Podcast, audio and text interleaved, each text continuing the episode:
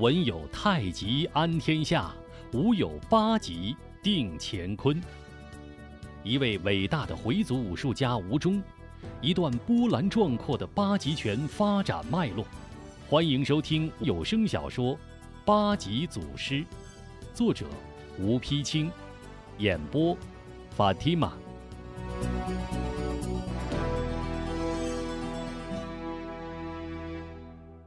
第二回，沙里虎遇佛会赃官，狗知县设计害贤良。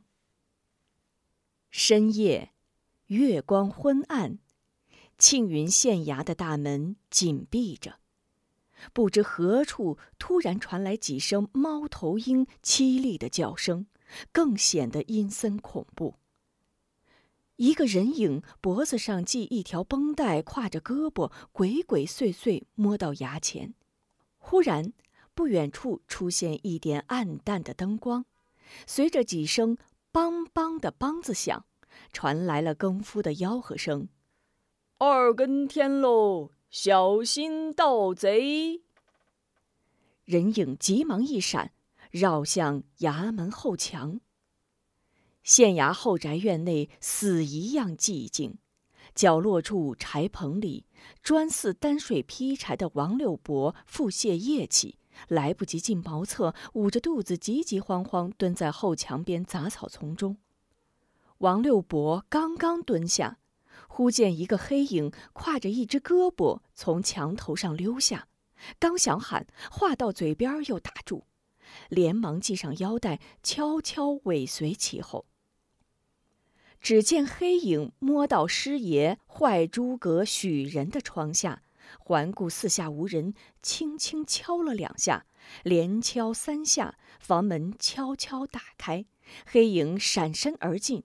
王六伯急步贴身窗下，侧耳偷听。哎呦喂，我的爷呀，你这是怎么了？许人点起油灯，一看边豪这副模样，大吃一惊。边豪满脸沮丧：“哎，别提了，没想到一个小小的状元村，竟然叫老子翻了船。师爷，我今儿可是特意上门讨教，你得给我画个道，只要能把吴天顺除掉，这是二百两，您暂且收下。”事成之后，边豪一边说，一边从怀中掏出银票，却见许仁用手轻轻一挡，有些着急道：“怎么，嫌少？要什么条件？你只管说。”许仁假意摇了摇头：“好爷要这么说，那我就不敢不收了。”接过银票，往怀里一揣，略加思索，故意卖个关子。其实，要想除掉吴天顺嘛，也并非难事。我的爷，你有什么高招？那就快说吧。边豪急不可耐，许人阴阴一笑：“哼哼。”我料明日吴天顺必来县衙报案，你只要派几个弟兄埋伏途中，说着做了个杀人的手势，岂不一了百了？屁话！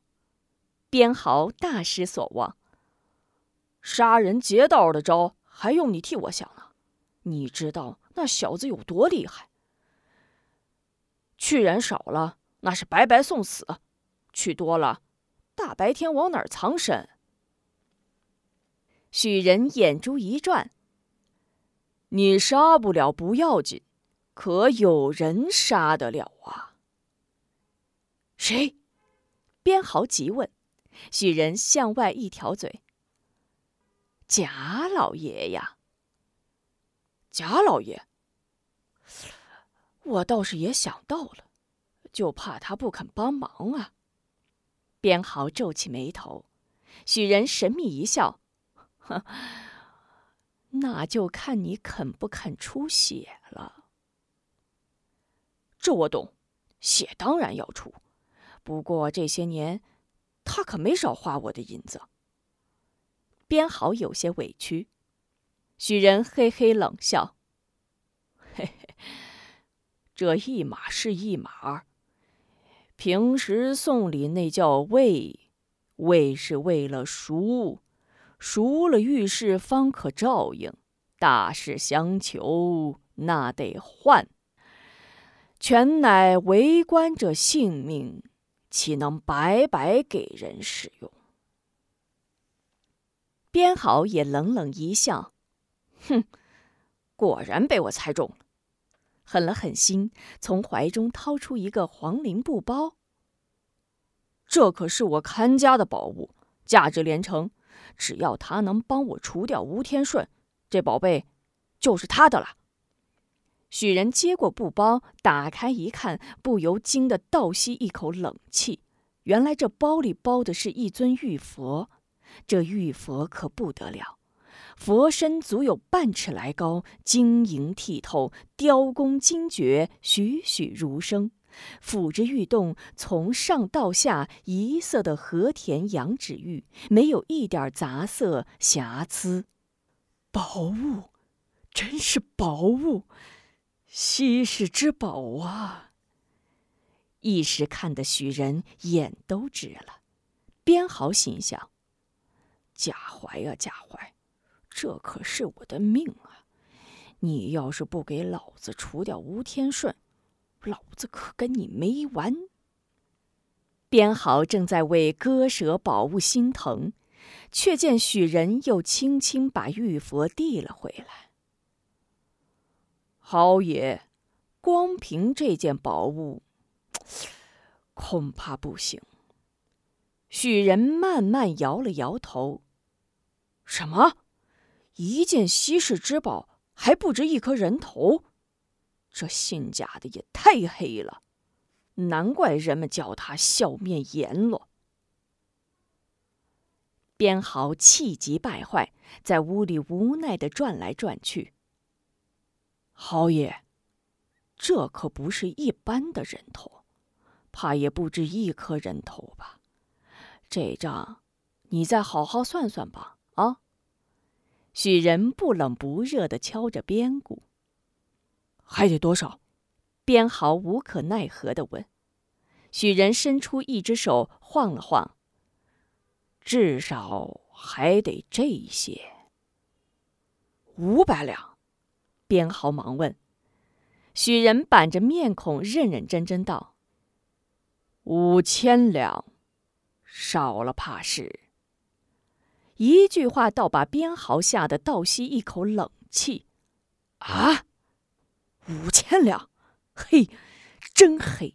没想到一个小小的知县的胃口，竟胜我十倍。”许人轻轻一笑。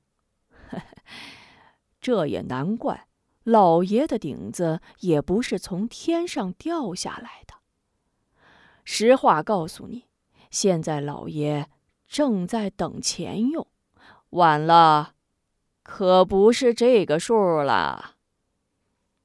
许人的话不能说没有道理，但边豪听起来每句话都像一把把无形的尖刀，一刀狠似一刀的剜着自己的心。他娘的，老子的银子是不干净，可那也是刀尖舔血弄来的，就这么一句话，都成别人的了。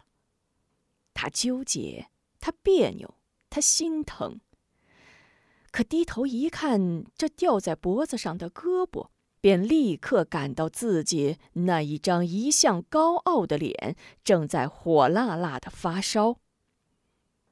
好。老子认了，他姓贾的，要是敢对不住我，也别怪老子手黑。哈哈哈！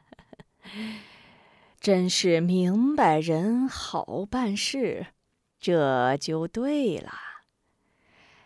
其实除掉吴天顺，你还怕手里没有银子？走，我这就带你去见老爷。许人奸笑几声，捋了捋断桥胡，满脸挂起得意的笑容，领着沙里虎出来，悄悄来到县太爷贾怀贾大人的上房。县太爷贾怀躺在床上，翻来覆去睡不着觉。老爷，快三更了，怎么还睡不着啊？贾夫人撩开被子坐起来。见老爷不答，又问：“是不是又为那捐官的银两发愁啊？”唉，本来是上方透出话来，打点一万两便可得一只粥，谁知有人自恃豪富，哄抬捐银，咱这一万两刚刚凑齐，别人已经涨到一万五了。贾怀丧气的回了一句。不就差五千两吗？不用着急，要不明儿再叫师爷下去转转。夫人陪着笑脸献上一计。贾怀叹口气道：“唉，连年灾荒，那些穷百姓的骨髓早都被榨干了，哪里还挤得出油来？”贾夫人眼珠一转，突然高兴起来。再有两个月，咱女儿的生日就到了，到时候，咱多撒上几张帖子。不等夫人说完，贾怀不耐烦的摆一摆手：“哎，这些我都想过，远水解不了近渴。听说放缺的日子就要到了。再说，五千两银子也不是个小数，一个生日最多不过收个几百两，无济于事。”实在不行，就叫师爷去趟酸枣林。贾夫人悄声说着，贾怀急忙捂住夫人的嘴，警惕地向窗户看了一眼，果然窗外人影晃动，随之响起轻轻的敲窗声。贾怀一惊，嚯的坐起：“谁？老爷，是我，酸枣林的侯爷来了。”许人小声回道：“片刻，堂屋灯亮了，贾怀没露脸，轻轻把堂门打开。许师爷先将沙里虎编号让进去，自己回头看看无人随之进去，顺手关上堂门。王六伯从隐蔽处出来，悄悄侧耳门外。贾怀身着便装，端坐太师椅上。”黑着脸对边豪道：“不是早就告诉你不要到县衙门来吗？怎么？”边豪委屈的上前抬了抬受伤的胳膊：“我这也是迫不得已呀。怎么，吃败仗了？你不会想让我领着官兵去帮你打家劫舍吧？”贾怀愤愤道。嘿嘿，那种事哪敢劳动大人？边豪强装笑脸，却掩饰不住尴尬。贾怀哼了一声：“哼，你还算明白。说吧，三更半夜找我何事？”边豪上前凑了凑，低声说：“我想请大人帮我除掉一个人。”谁？贾怀板着脸问：“吴天顺。”边豪低声道。贾怀一怔：“吴天顺，吴天顺怎么得罪你了？他，他杀死打伤我十六个弟兄。”边豪又气又恨道：“啪！”贾怀一拍桌子，站了起来：“岂有此理！”平日里你到处为非作歹，我装作不知就罢了。今日吴天顺杀贼立功，保我一方安宁，此乃百姓之幸，我为官者之幸。你让我杀功臣而助贼匪，天理何在？边豪见贾怀翻脸无情，立刻火气上脸。贾大人既然把话说到这份上。小的倒要问问，天理每年给你多少俸禄？我姓边的每年给你的银子又是多少？我这银子可都是带血的呀，上面有良民百姓的血，也有我们贼人兄弟的血。难道大人花着就不想想天理在哪吗？放肆！贾怀顿时暴怒。许人急忙两边劝解：“ 豪爷不可造次。”又转向贾怀：“大人息怒，大人息怒。”说着，笑嘻嘻附在贾怀耳边悄声道：“大人放心，他已答应四千两白银，另加一尊玉佛，这事儿应的。”贾怀略一思量。火气稍平，但脸色仍不放晴。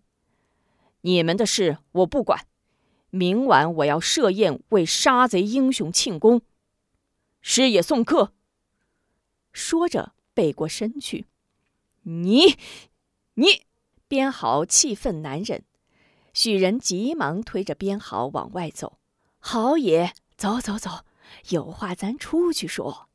边豪被许人推着，心中愤愤不平，一边走一边嘟囔：“哼，这些个赃官，连我们做贼的都不如。有朝一日……”